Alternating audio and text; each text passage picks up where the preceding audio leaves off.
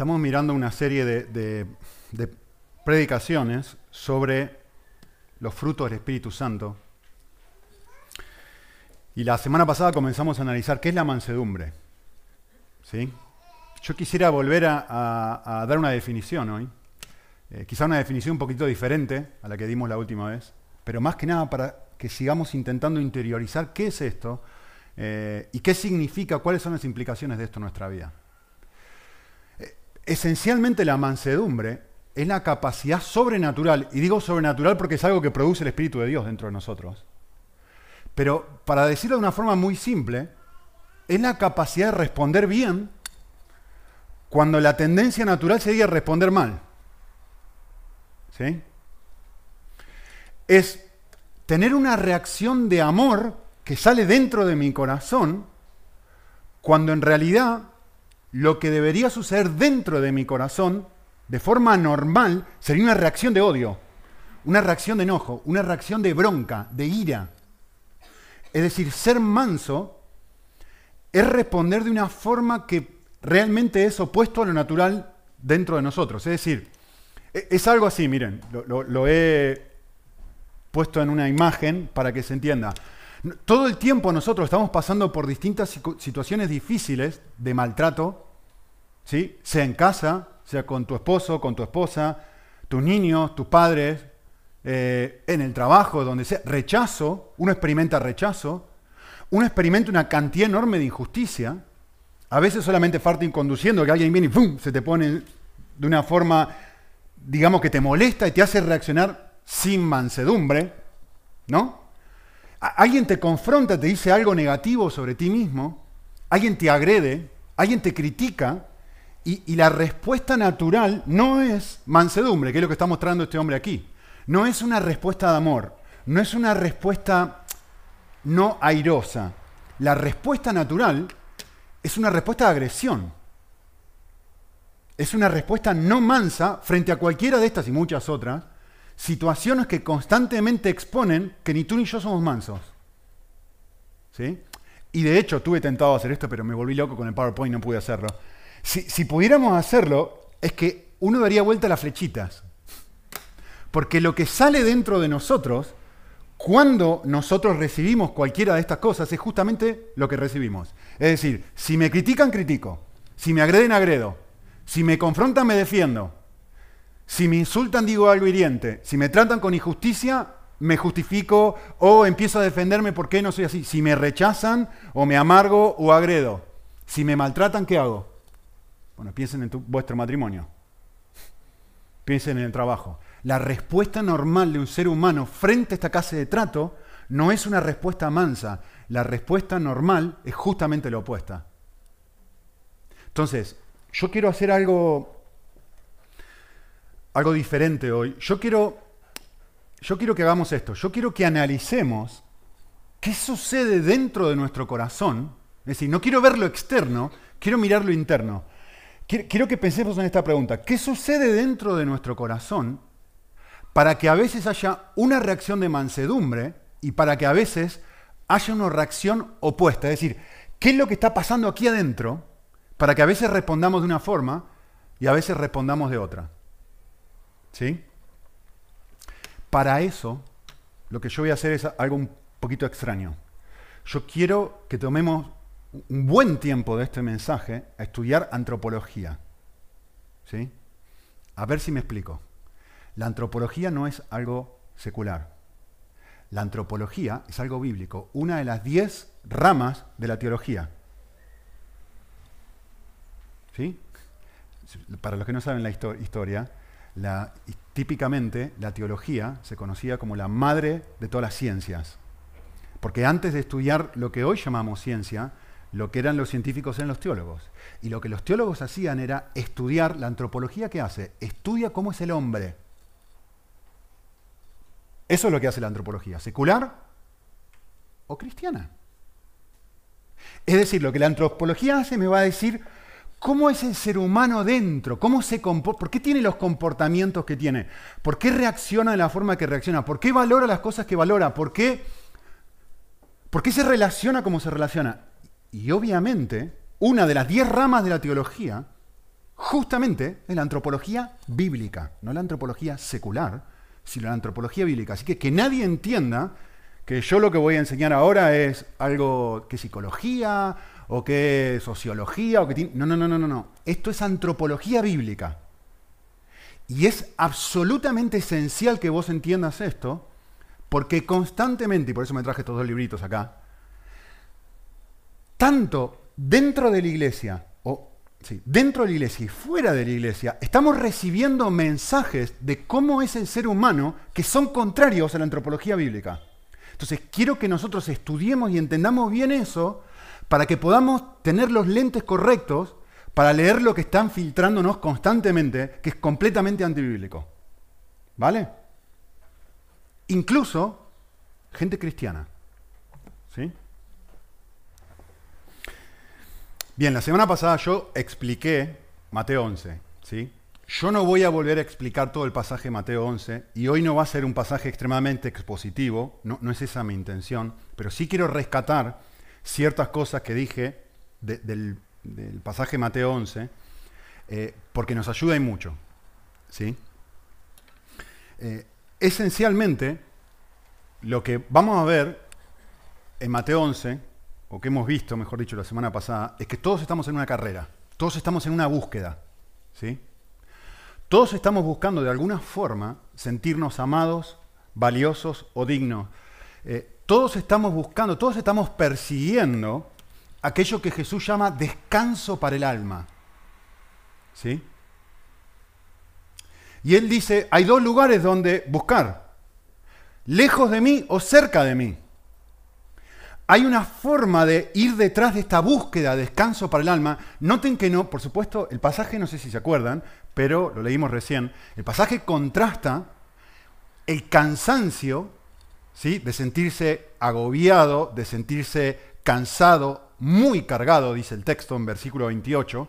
Es decir, intenta contrastar dos ideas, una idea de cansancio versus una idea de descanso. Y cuando Jesús hace esto, claramente está diciendo, esto no es algo físico, es algo del alma. No lo digo yo, lo dice el texto en versículo 29. Está hablando de que estas personas están viviendo de una forma que creen que si obtienen este algo, van a encontrar ese descanso tan deseado. Y Jesús dice, hay otro lugar donde buscar descanso y ese lugar soy yo. ¿Sí? Obviamente, como vimos la semana pasada, eh, esa búsqueda, ese algo, varía según la persona. ¿sí? A veces pensamos si soy lo suficientemente guapo, si soy lo suficientemente inteligente, si soy lo suficientemente espiritual, si soy lo suficientemente exitoso, entonces voy a encontrar descanso. ¿Sí? Miren, voy a compartir algo, esto es muy humillante, pero no importa. Em, yo no sé manejar las redes sociales, ¿no? no sé cómo funcionan las redes sociales, pero hace poquito empecé a entender cómo funciona YouTube. Y claro, nosotros empezamos a, en nuestro ministerio, empezamos a postear todas las semanas un video nuevo cada día. Y claro, eso hizo que nuestro canal de YouTube de Cambios Profundos, eh, cada día teníamos 20, 30 seguidores más, ¿no? Y al principio yo empecé a mirar eso y digo, ay, qué lindo. Más gente, me, digo, qué lindo, qué lindo, qué lindo. Más gente que está escuchando eh, teología sana, que, está, que tiene hambre por la Biblia, qué lindo. Y de repente pasará un día, pasa otro día, pasa otro día, pasa otro día. Y claro, yo empecé a mirar el canal de YouTube y me di cuenta que sin querer queriendo, sin querer queriendo, empecé todos los días, empecé a mirar cómo subía eso. Y empecé a mirar cómo subía, y empecé a mirar cómo subía, y empecé a mirar cómo subía, y digo, ay, 100, 200, 300, 400, 500. Ay, estaría buenísimo que llegara a 1000 esto. Estaría buenísimo que llegara a 2000 esto. Y de repente empecé a encontrar algo que en teoría era algo sano y lindo y bonito, que iba a traer edificación de gente y gloria a Dios. De repente lo torcí. Lo torcí por completo. Y lo transformé en algo que me traía mi dignidad. Y algo que empecé a experimentar es, cuanto más, perdónenme, yo sé que ustedes saben esto desde hace años, pero yo soy nuevo en las redes sociales. No entiendo nada. Y de repente me di cuenta, ahora entiendo por qué todo el mundo busca seguidores. Por lo bien que te hace sentir adentro. Cuanto más tengo, mejor me siento.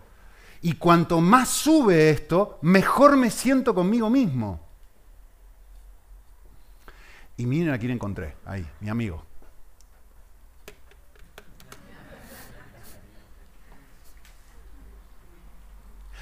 Esto es real, ¿eh? esto es un vídeo, es la foto de un vídeo que Cristiano Ronaldo posteó. Miren, estoy aprendiendo, ¿cómo estoy aprendiendo? En las redes sociales la semana pasada, o hace dos semanas, hace diez días me parece. Este vídeo, lo que él dice es lo siguiente. Hola a todos mis fans, que no sé qué, que he llegado a 400 millones de seguidores en las redes sociales. Todo esto no sería posible sin vosotros, bla, bla, bla, empieza a decir. ¿Saben una cosa que me llama la atención? Cómo termina el vídeo. Este hombre, a ver, nosotros en Cambio Profundo tenemos mil y algo, mil doscientos, mil trescientos, no sé cuántos son. Este hombre tiene 400 mil millones de seguidores. Es la persona con más seguidores en Instagram. Me estoy modernizando, me siento orgulloso de mí mismo. Eh, 400 millones de seguidores. ¿Saben lo que dijo cuando terminó el vídeo? ¿Saben lo que dijo, no? ¿Alguien lo vio? ¿Saben lo que dijo? Vamos a por los mil millones. ¿Y saben lo que muestra eso? Lo mismo que me pasó a mí. Lo mismo que Jesús le dijo a la mujer samaritana. Dijo, el que bebe de este agua 100, 200, 300, 1000, 400 mil millones, no lo va a satisfacer. Siempre volverá a tener sed. Da igual que seas la persona con más seguidores en el mundo, si vas detrás de esto y haces de esto tu tesoro, vas a seguir teniendo sed. Ustedes entienden otra vez que esta sed que habla Jesús en el contexto de, Juan 4 no es una sed física, es una sed del alma, lo mismo que el pasaje de Mateo 11, que no está hablando de una carga física, sino una carga del alma, que el alma está hambrienta y agobiada por obtener algo. Entre paréntesis, eh, voy a volver a mi querido amigo. Este hombre, que tiene muy, muy buena gente que lo asesora, yo me acuerdo de esto, nadie se olvidar, pero algunos se olvidaron, yo no. Cuando este hombre ganó su tercer, cuarto balón, no me acuerdo ya cuándo es, estaba desesperado porque estaba tan celoso de Messi por ganar tantos balones de oro estaba tan celoso que hubo un punto, al final, cuando hicieron una entrevista, Cayo se va a acordar, que este hombre hizo así. Terminaron de darle el balón de oro y hizo ¡Sí! Y en el momento que él hizo eso, en el contexto donde él hizo eso, la mujer que estaba al lado le dio una vergüenza. Porque no lo pudo aguantar, no lo pudo, fue una expresión de no poder aguantar lo que. Y realmente fue algo vergonzoso. Evidentemente, la gente, sus asesores eventualmente lo transformaron en algo poderoso, ¿no? Pero si vuelven a mirar el vídeo, el momento en el que este hombre expresó eso fue una expresión que no pudo contener, como diciendo, lo he conseguido, lo he conseguido, lo he conseguido. Al día siguiente, lo mismo que ahora. A por el cuarto, a por el quinto, a por el sexto. Porque el que beba de esta agua volverá a tener sed. Y el tipo estaba, voy a describir las palabras de Jesús, agobiado. Se nota, se nota en su corazón que lo único que hace es se está cargando gimnasio, gimnasio, gimnasio, gimnasio, gimnasio, no le importa si otros hacen goles, solamente la gloria para mí, yo, yo, yo, yo, yo, yo me mato para esto. Y cuando lo obtiene, sigue vacío. Esto es lo que dice Jesús. Esta es la forma por defecto, a ver si me entienden. Esto no es Cristiano Ronaldo. Esto soy yo. Pero no soy yo solamente. Esto soy yo, esto es Cristiano Ronaldo y esto eres tú.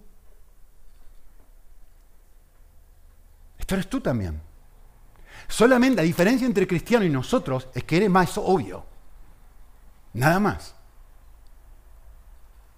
¿Sí? Cristo dice, esta búsqueda te genera agotamiento. El texto dice, te genera estar muy cansado, te genera ansiedad, te genera desesperación por decir, no llego, no llego, no soy lo suficientemente flaca, no soy lo suficientemente bonita, no, no tengo la suficiente cantidad de dinero, no tengo la casa que deseo, no tengo el coche, no y hay una ansiedad, una desesperación interna que, que, que uno se esfuerza, se esfuerza, se esfuerza, se esfuerza, se esfuerza y termina vacío. Siempre. Vale. frente a esta realidad que plantea Jesús en Mateo 11. Y, acá está la clave. Hay dos respuestas antropológicas. Hay dos. ¿sí? Una, la que plantea la Biblia, y otra, lo que dice la sociedad, que entre paréntesis es lo opuesto a lo que dice lo científico. Ahora van a ver.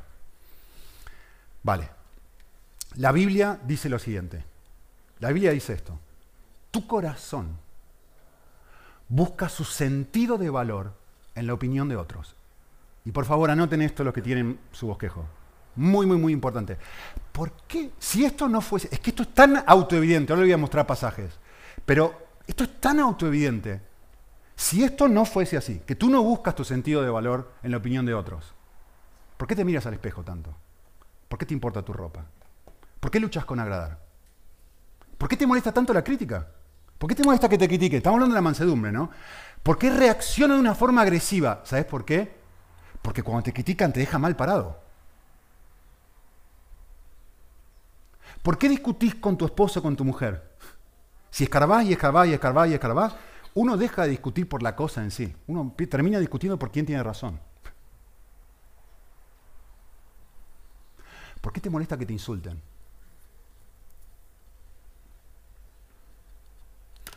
¿Por qué te da pánico tener arrugas? Yo me miro al espejo y digo, madre mía, ya tengo patas de gallo. Y, acá tengo también. Esto me está sorprendiendo, sí. Mira, no me ayuda eso, Lego. ¿eh?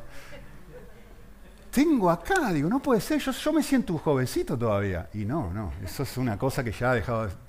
Miren, les quiero decir algo, y, voy a cambiar la situación para no exponer a nadie, pero hay un líder cristiano, que ustedes no, lo conocen, hay un líder cristiano muy, muy, muy famoso, pero muy famoso. ¿eh? Estamos hablando en el nivel de fama de John Piper. O sea, en ese nivel de fama, ¿sí? Eh, somos amigos, entre comillas. No, somos los mejores amigos, pero nos conocemos bastante. Y, me encontré con este, o sea, estuve con este líder cristiano, voy a cambiar la situación, en otro continente, y eso es verdad. ¿Cuándo nos vimos? ¿Cuándo nos vimos? ¿Ustedes saben lo que esta persona me dijo? Me dijo esto. Hizo una afirmación antropológica increíble. ¿Saben lo que me dijo? Me dijo, ¿tú me ves más gordo de la última vez que nos vimos?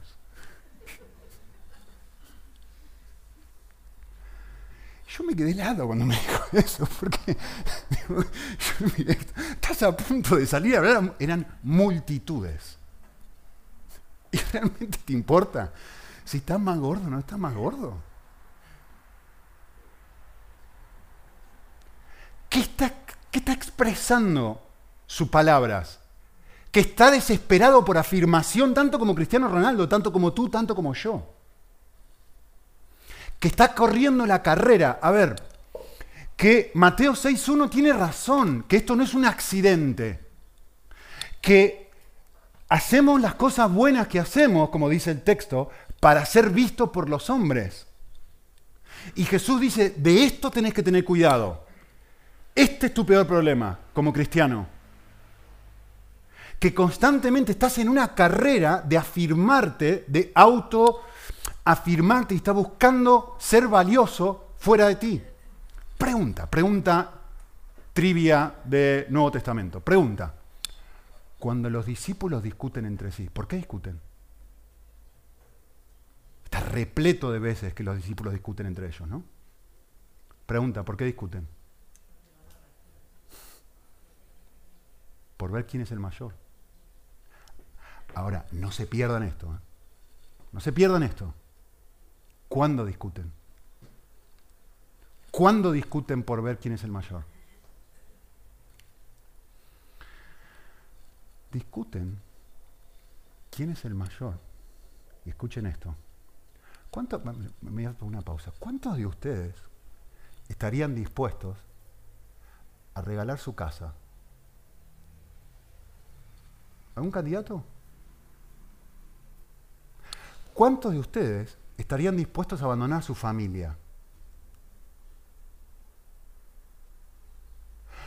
¿Cuántos de ustedes les resulta fácil soltar su comodidad?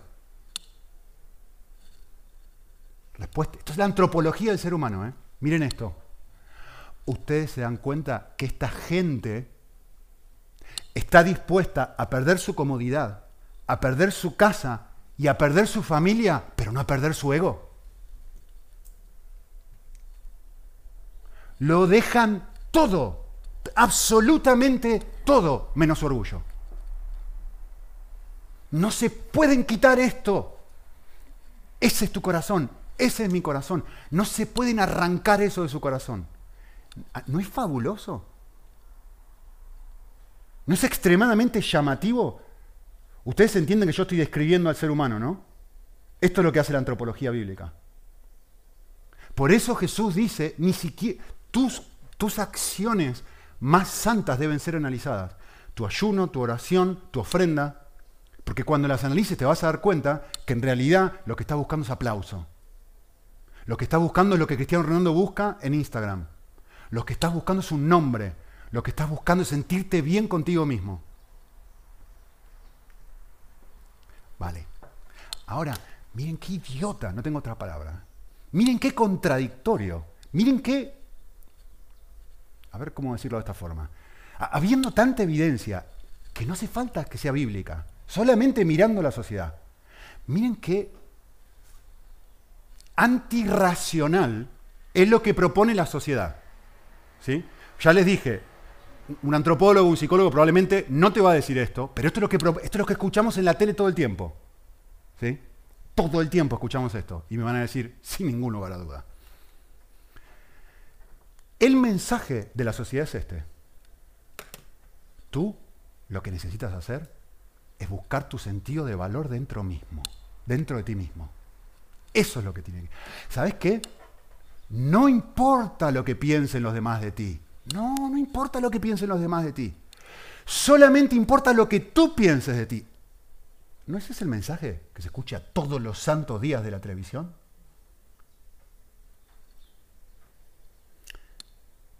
Esto es fabuloso. ¿Pero saben cuál es el problema? Si tú pudieras hacer esto, sería genial. Es una muy buena idea el problema es que antropológicamente, por cómo está constituido tu corazón, tú no puedes hacer esto. Bien, estaba preparando el mensaje y me acordé de algo cuando era chiquitito.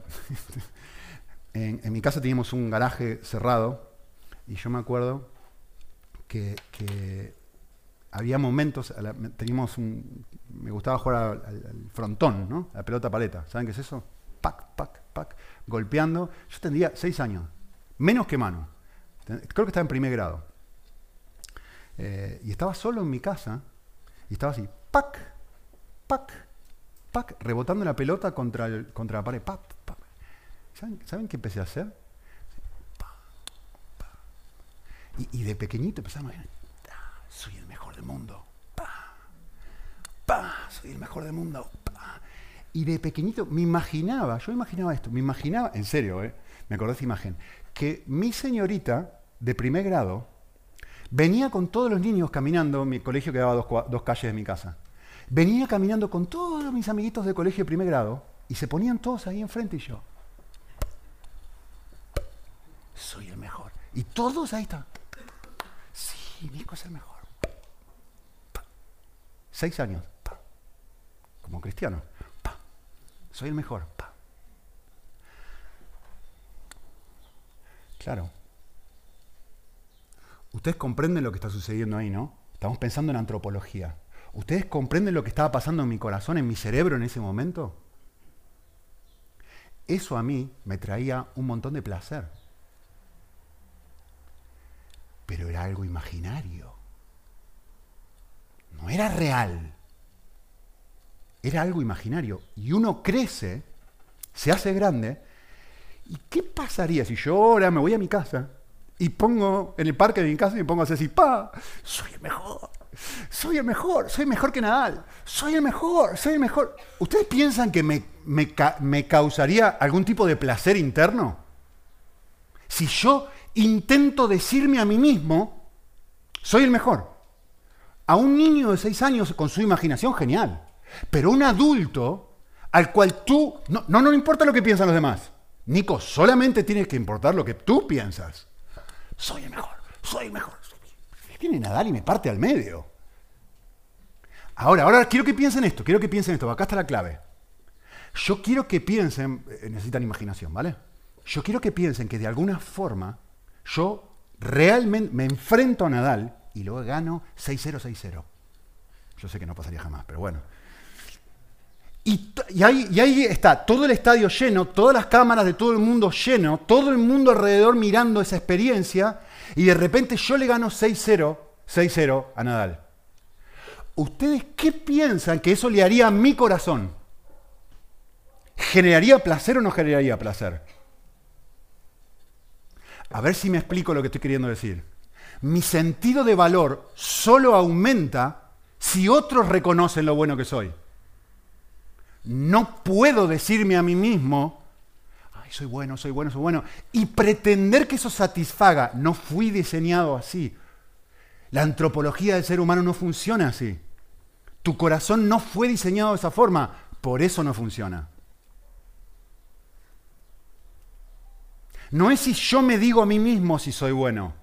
Lo que realmente funciona es cuando otros reconocen que soy. No es si yo me digo a mí misma, soy guapa, soy linda, no te tiene que importar lo que digan los demás. Después voy, me miro al espejo y salgo a la calle y digo, no, no, a mí no me importa, no me importa, no me importa, no me importa, no me importa, no me importa, no me importa. Me, solamente me importa lo que miro al espejo. A ver si funciona.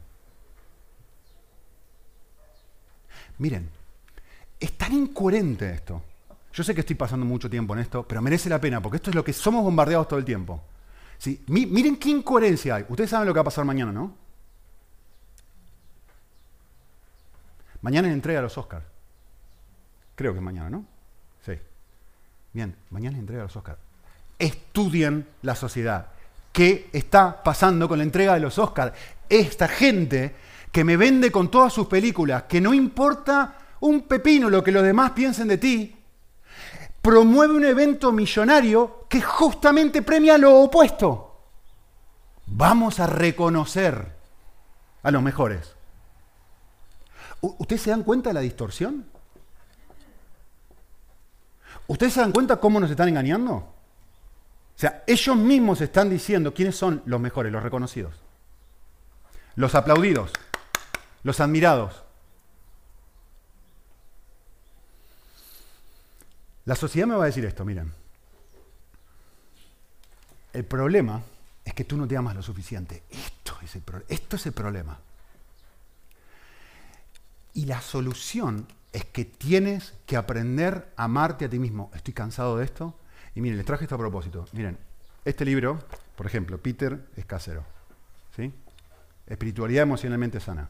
Me robó el iceberg este hombre, estoy tremendamente enojado con él. Eh, este libro es un libro cristiano. Tiene muchas cosas muy buenas. Tiene muchas cosas muy buenas, ojo. ¿eh?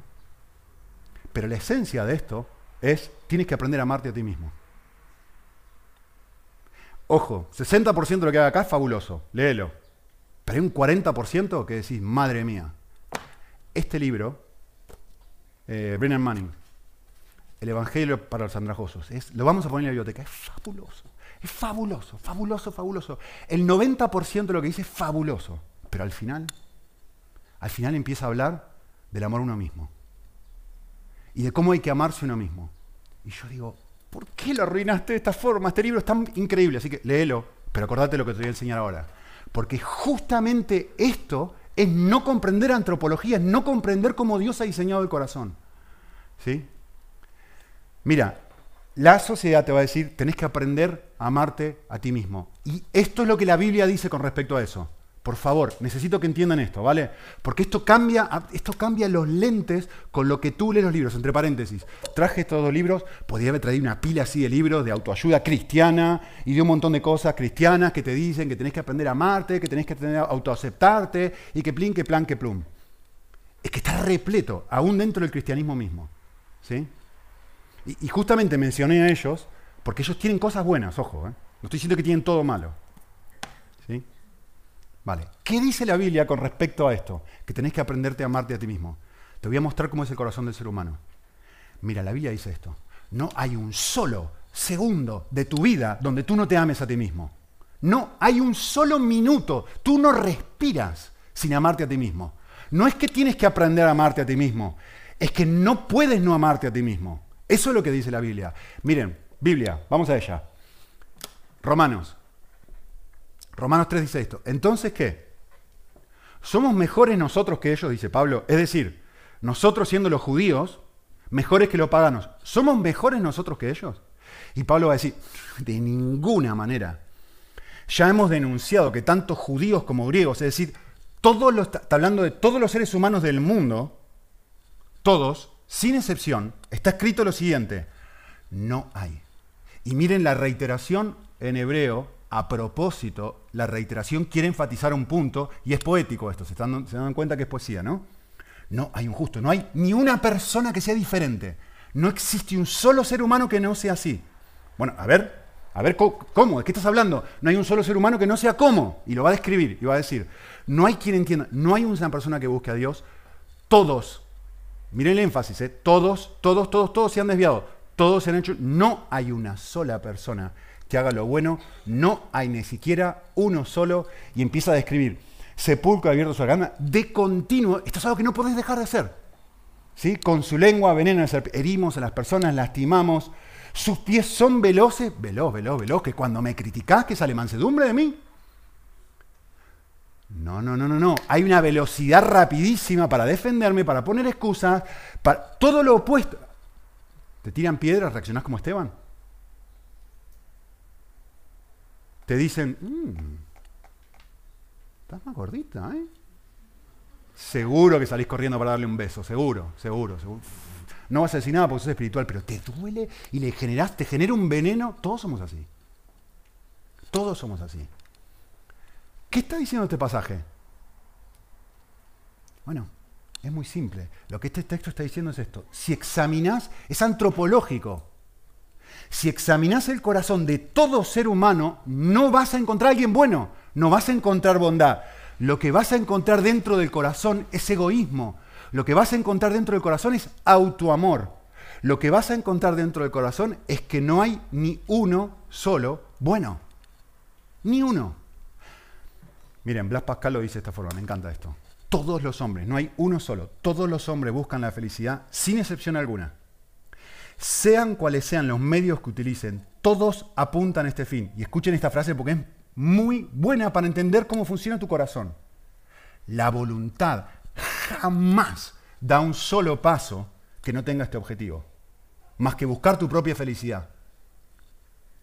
Ese es el motivo de cada acción de todos los hombres, incluso de las personas que se ahorcan, porque piensan que la no vida es mejor que la vida.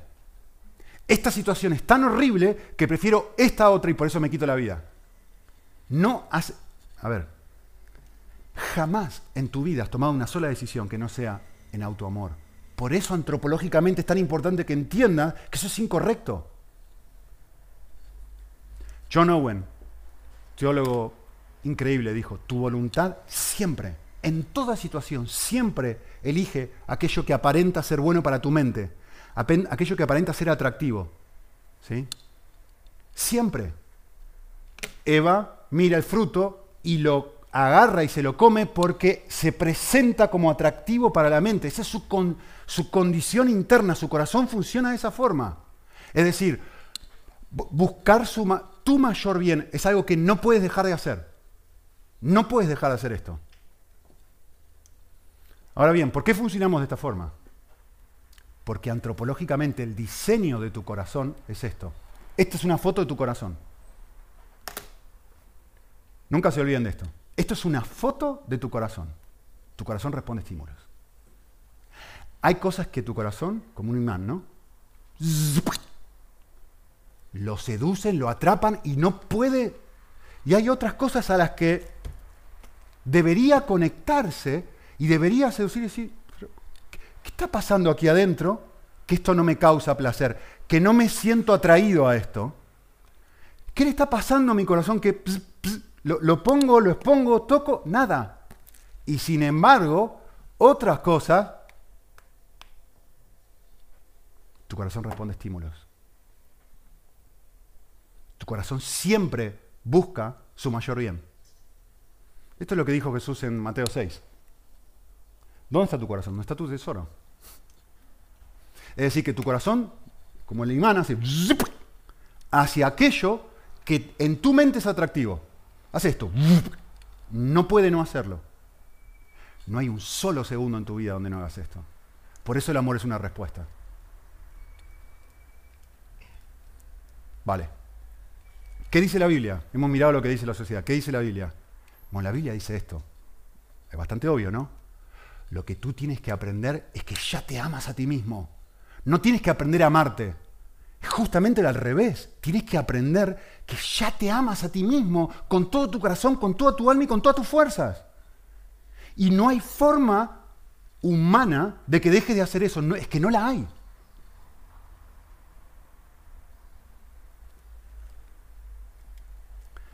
¿Necesita más evidencia? A ver, las emociones que tú sientes, la razón por la que sientes lo que sientes, es justamente porque te amas. No, es que estoy, estoy deprimido, estoy angustiado, estoy, como dice Mateo 11, estoy, estoy angustiado, estoy cargado. ¿Ah, sí? Necesitas aprender a amarte a ti mismo. ¿En serio? Yo tengo una pregunta. ¿Tú estás deprimida porque miras el corazón de otra mujer y observas su cuerpo y dices, uff, pobrecita, está más gorda? ¿Tú te deprimes por otros? Miras a otra persona y dices, ah, no, no, no, no, la realidad es que no, sé cómo va a ser esta persona para llegar a fin de mes y no tiene y no puede comprar su casa. ¿Cómo va a para comprar su coche? ¿Cómo va a hacer para comprar algo mejor? ¿Una casa mejor? ¿Una ropa mejor? ¿Tú te deprimes por otros? ¿Tú te angustias por otros? ¿Necesito más evidencia? A ver, las emociones que tú sientes, las sientes porque están vinculadas a ti.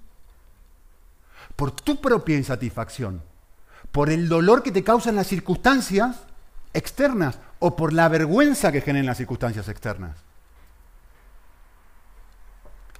Y aquí de vuelta voy a hacer una pausa importante. Sé que estoy hablando mucho, pero este es un mensaje para escuchar más de una vez, entre paréntesis. ¿Sí? Si lo pensás un momento, si lo pensás un momento, tenés que entender esto. Aun cuando sentimos odio, ira o condenación contra nosotros mismos, es una forma de autoamor.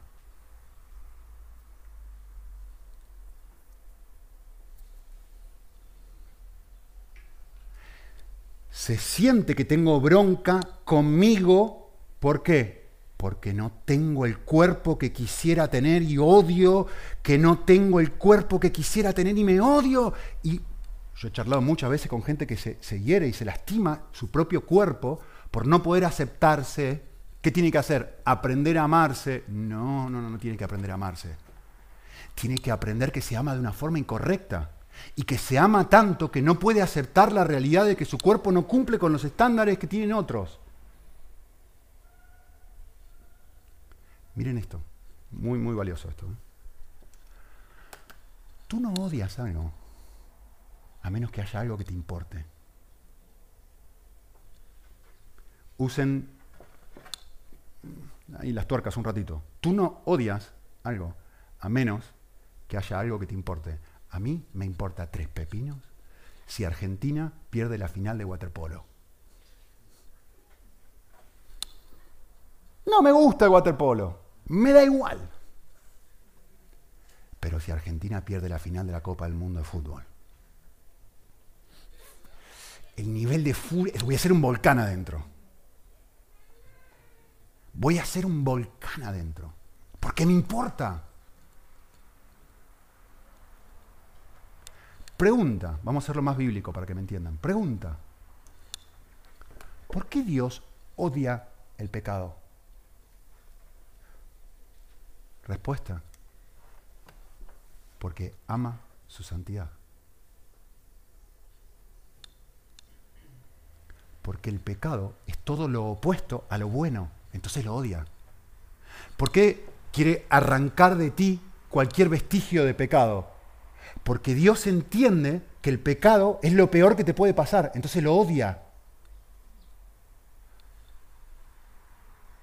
Porque hay algo que le importa, tú.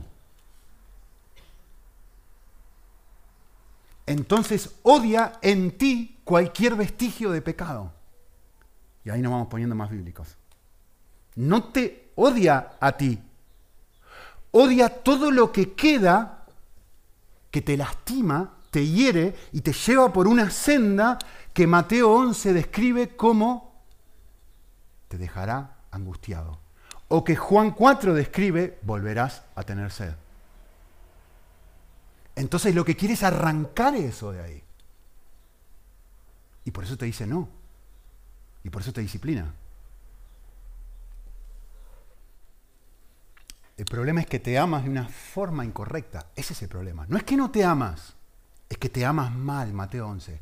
Es que estás corriendo detrás de algo que pensás que te va a satisfacer y que te termina dejando agotado. El problema como la mujer samaritana es, Juan 4, mira, vas detrás de un marido, otro marido, otro marido y otro marido y otro marido y otro marido, y el que tienes no es tu marido y te va a dejar igual.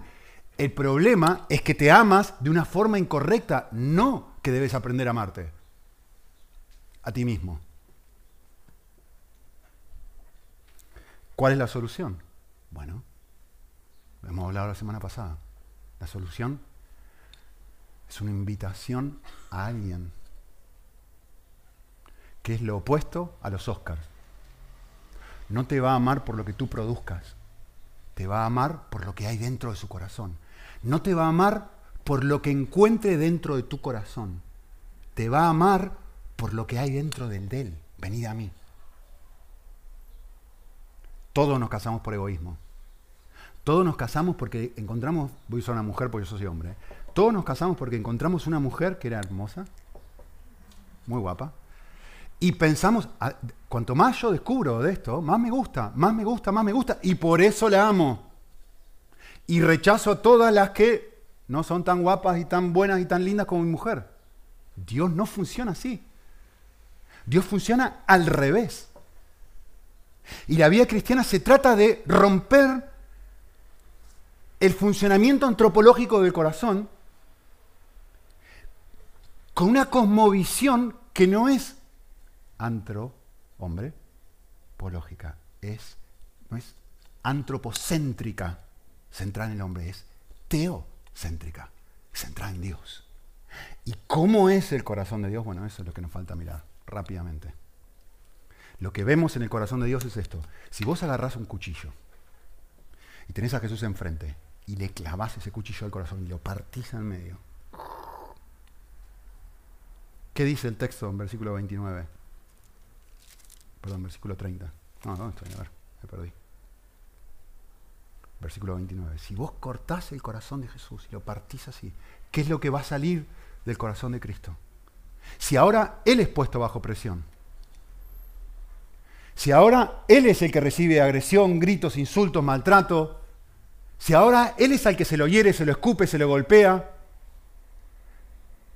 si le clavas una lanza en su corazón, ¿qué es lo que va a salir del corazón? Bueno, Él mismo me dice, yo soy manso y humilde de corazón. Eso es lo que vas a encontrar. Es decir, Recuerden lo que era la mansedumbre, se los dije hoy, ¿eh? La mansedumbre era una reacción de odio y rechazo. Lo natural es, mejor dicho, era una reacción buena cuando lo normal sería una reacción mala. Miren a Cristo. ¿Qué es lo que dice corazón? ¿Qué es lo que dice del corazón de Jesús este pasaje?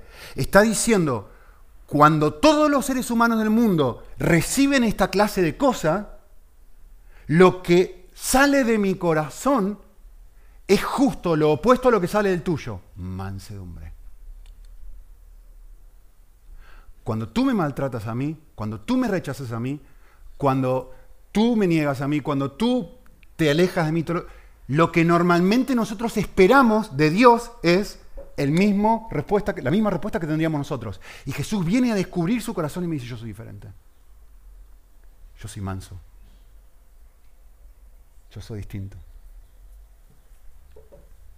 Ahora la pregunta del millón que le hicimos al mismo texto. ¿Por qué? ¿Por qué corazón de Dios es distinto? Bueno, la respuesta es muy simple. La encontramos de esta forma. ¿A qué se siente atraído el corazón de Dios? Bíblicamente hablando, ¿a qué se siente atraído el corazón de Dios? Bueno, es que no hace falta especular, la Biblia lo responde. Miren, el corazón de Dios. Así dice el alto y sublime, el que habita la eternidad y cuyo nombre es el santo.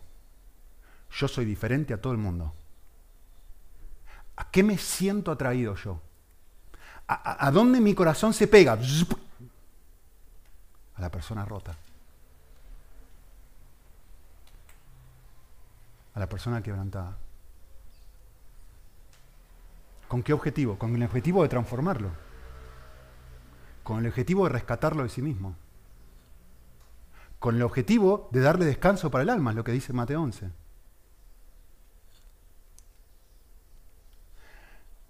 ¿Cercano está Jehová de corazón? ¿A quién? ¿A quién? A ver, a ver, a ver, ¿a quién se acerca el corazón de Dios? ¿A quién? ¿A quién? ¿A quién? A los rotos, a los guapos, a los inteligentes, a los que no pecan. No, no, no, no, no, a los rotos. Es más, a los enfermos. Esto es una, esto es la antropo, cómo funciona el corazón de Dios ahora. ¿eh?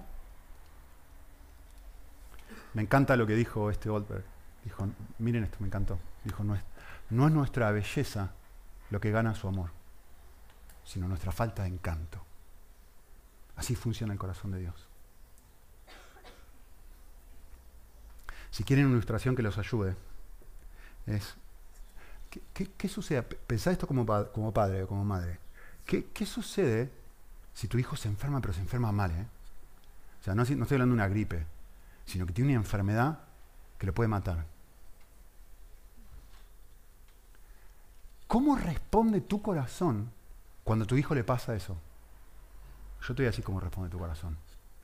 Cuando hay algo malo en tu hijo, tú odias lo que tu hijo tiene sin odiar a tu hijo. Tú odias la enfermedad, no odias a tu hijo, odias la enfermedad. Una noticia hermosa. Por ser su hijo, por ser su hija, Dios mira mi pecado como un padre mira una enfermedad. Con compasión, con mansedumbre, con dolor, no con condenación. Cristo quiere que yo le quiebre el corazón, se lo corte al medio, lo abra y de repente va a encontrar esto.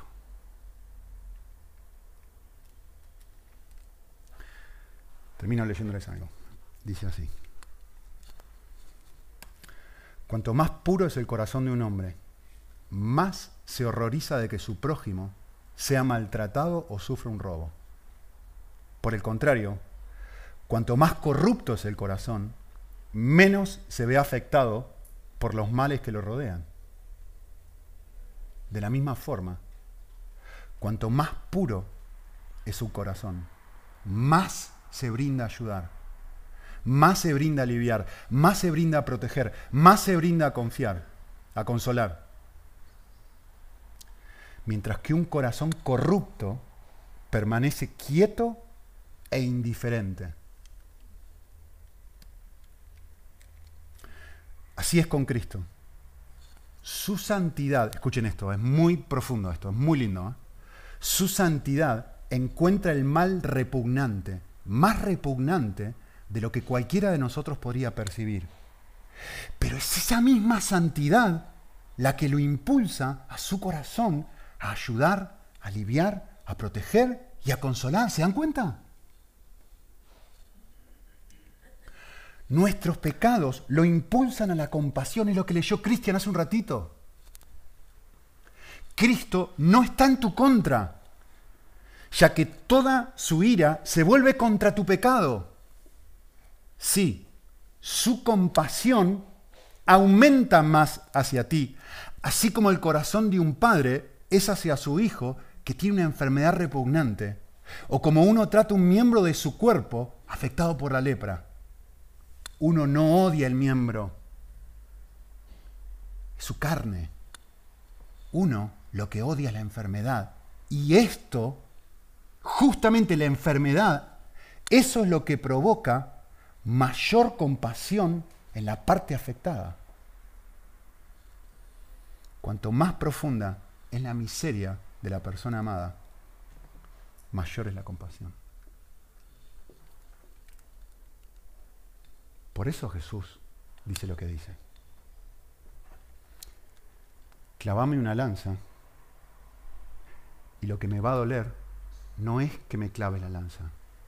Lo que me va a doler es que rechace mi amor. Más me va a doler esa herida que la herida que me hiciste a clavarme la lanza. Yo soy diferente, yo soy distinto a lo que tú piensas. Entre paréntesis, ¿el Padre es distinto? Simplemente termino dejándoles esto. Yo le dije la semana pasada, no puedes herir una persona mansa, ¿se acuerdan? No voy a elaborar esto, ya lo dije antes. Nosotros no podemos herir su corazón, porque el corazón de Dios ya está sanado por su Hijo. No hay nada que tú le puedas hacer al corazón de Dios que no haya sido cubierto por la cruz de Cristo. Entonces no podés herirlo. Y yo les dije algo, varias veces, ¿eh? Esto es muy lindo. Yo les dije, he venido diciendo los últimos meses, el objetivo de la vida cristiana es entrenar a la mente a entretenerse con Cristo. ¿eh?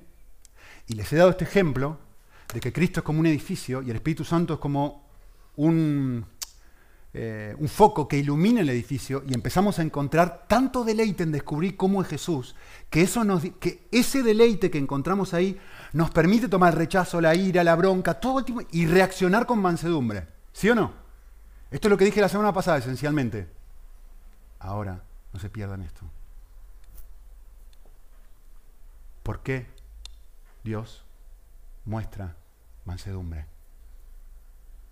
Porque lo que yo te estoy diciendo, que es la vida cristiana, lo que nosotros hacemos algunos días, de vez en cuando, algunas horas, el Padre lo hace cada segundo de su existencia. Mira el sacrificio de Cristo y está en paz. Mira la belleza de Jesús y está en paz. Y producto de que, si me permiten el antropomorfismo, su mente está entrenada a estar distraída con Jesús, puede ser manso contigo. Y viene y te dice, aprende de mí soy manso y humilde de corazón, y el resultado de eso es descanso para el alma.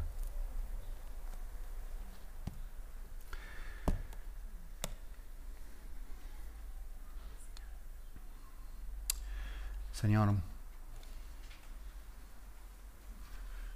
nos sorprende cómo eres. No, esperamos encontrar un Dios así. Esperamos encontrar un Dios como nosotros, Esperamos un Dios que nos evalúe, que nos ponga un termómetro, que mida nuestro nivel de santidad y que nos acepte o nos rechace en función de cómo nos comportamos. Esperamos un Dios que nos rechace con nuestro rechazo. Esperamos un Dios que nos hiera con nuestras heridas. Esperamos una clase de Dios que no es manso. Gracias por ser distinto. Abrí los ojos de nuestro corazón para que podamos ver tu corazón y que justamente ese ver tu corazón produzca mansedumbre dentro de nuestro, Señor. Queremos conocerte, queremos aprender de ti. Y para aprender de ti, y en el aprender de ti, y en el redescubrir tu corazón, que tu espíritu produzca dentro de nosotros algo que nosotros jamás podríamos producir. Libertad de una carrera de la cual somos esclavos pero de una carrera a la cual nos haces libres, verdaderamente libres, si solamente volvemos a ti. Ayúdanos a volver. Nuestro corazón es seducido como un imán por otras cosas. Ayúdanos a volver. Mostrarte atractivo una vez más, para que podamos volver a vivir en plena libertad y a no desperdiciar nuestra vida con agobio y cansancio. Lo necesitamos, Señor, en tu nombre. Amén.